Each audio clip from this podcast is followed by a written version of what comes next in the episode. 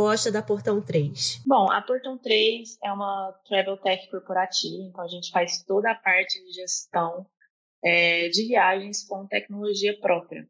A gente enxergou aí um gap enorme que existia né, no nosso mercado de viagens corporativas lá no comecinho do ano passado. E com o desejo mesmo de digitalizar e mudar esse setor, a gente, eu, né, Bianca Pereira e meu sócio Fernando Melli, a gente criou a Portão 3.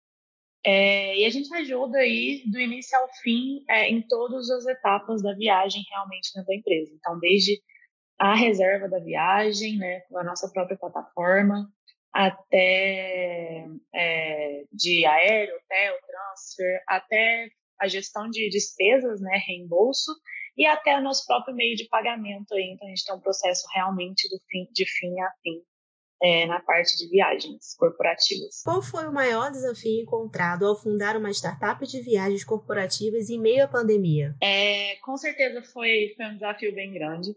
É, nosso MVP, né, nosso mínimo produto viável, ficou pronto no comecinho, assim, que os aeroportos estavam fechando. Então, a gente teve um timing aí um pouco, um pouco errado. É lógico que no começo até aquela ansiedade, mas a gente foi bastante resiliente e começou a enxergar o mercado de outra forma. O setor de viagem corporativa no país, ele ainda anda muito a passos lentos na digitalização, né? E até nisso, é, a pandemia mudou um pouco o comportamento aí do, do consumidor. Então, a gente viu aí uma oportunidade, principalmente com setores que, que não podiam ficar parados, né? não podiam não viajar. Então, a gente viu aí alguns setores como supermercados, farmácias, indústrias, agronegócio, que realmente precisavam continuar produzindo, precisavam ainda de pessoas é, viajando né, por aí, e a gente focou nesses, nesses setores. Como aconteceu a seleção para o programa de aceleração iCombinator e o que mudou após isso? A Portão 3 ela foi selecionada para o programa de aceleração da iCombinator, que é né, o maior e mais tradicional né, ecossistema global de inovação. E é muito bacana que no portfólio deles, é, eles aceleraram empresas como Airbnb, Rapid, Dropbox, Brex, que são aí empresas hoje de muito sucesso. É, e a gente e o processo mesmo de, de seleção é igual para todas as startups, então é bem bacana que é um processo muito democrático, é totalmente online, toda startup pode se candidatar. E para a gente foi muito importante, a gente, a gente conectou né, com pessoas que já passaram pelo que estamos passando e tiveram sucesso. A gente teve muita mentoria incrível lá dentro e a gente tem hoje uma comunidade aí que te ajuda com o que for né, dentro do, do universo de empreendedorismo e foi importante para a gente aqui conseguir focar no que importa e crescer com mais velocidade e muito mais conhecimento também.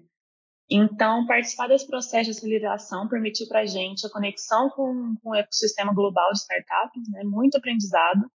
É, a gente teve um investimento inicial de 125 mil dólares que veio é, da Y Combinator e a gente hoje está utilizando tanto conhecimento quanto esse, é, esse investimento para expandir hoje a nossa atuação para a América, Latina. É, a gente está desenvolvendo aí novos produtos e, e, soluções aí, além de aumentar o time.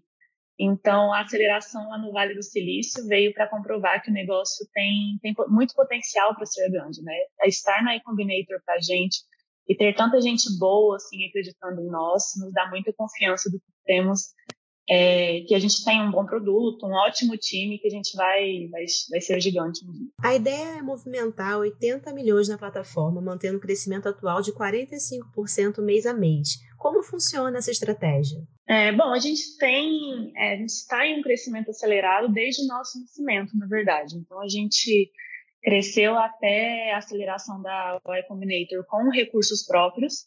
A gente já estava em ponto de equilíbrio né, antes da aceleração, mas a OIC foi importantíssima para a gente conseguir escalar em máxima potência por aqui. É, hoje a gente já movimenta alguns milhões na plataforma, né? A gente está escalando o nosso time, que, que já é extremamente eficiente, é, diga-se de passagem. E a gente está trazendo aí novas soluções e mais eficiência para as viagens dos nossos clientes além de expandir para a América Latina, que está aí dentro dos próximos passos de estratégia também. Quais os maiores desafios para o empreendedorismo no Brasil? É, é claro que existem muitas questões para serem resolvidas no Brasil, a gente sabe, mas para mim, onde tem problema, tem oportunidade. E, e, é assim que eu enxergo o nosso país hoje. A gente vive numa terra de oportunidades e a gente leva no sangue, eu acho que todo brasileiro né, leva no sangue a resiliência de fazer as coisas acontecerem e a, e a criatividade muito importante é, também para fazer as coisas irem para frente, né?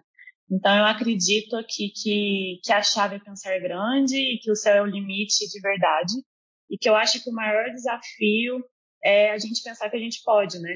Tanto quanto pessoa como quanto é, sociedade chegar em outro patamar em todas as áreas aí de, de empreendedorismo. Qual a importância de criarmos um ambiente de negócios saudável que propicie o surgimento de novos empreendimentos como a Portão 3? É, eu acho muito importante. É, se existem com certeza mais chances de sucesso né, e facilidade de acesso, é natural que os empreendedores se sintam mais estimulados a ocupar um lugar no mercado. Então, quanto mais empreendimentos o país tem funcionando, mais sua economia gira e faça com que o dinheiro circule, chegando até é, para todo mundo, né? até para regiões menos favorecidas. Então, para mim, o empreendedorismo é uma atividade que contribui de inúmeras formas para o desenvolvimento de um país. E, com certeza, além de gerar mais empregos formais, o empreendedorismo né, ajuda a desenvolver novas tecnologias, é, a criar produtos e serviços de valor para o mercado de consumo e trazer realmente solução para, para alguns problemas que a gente enfrenta no nosso dia a dia.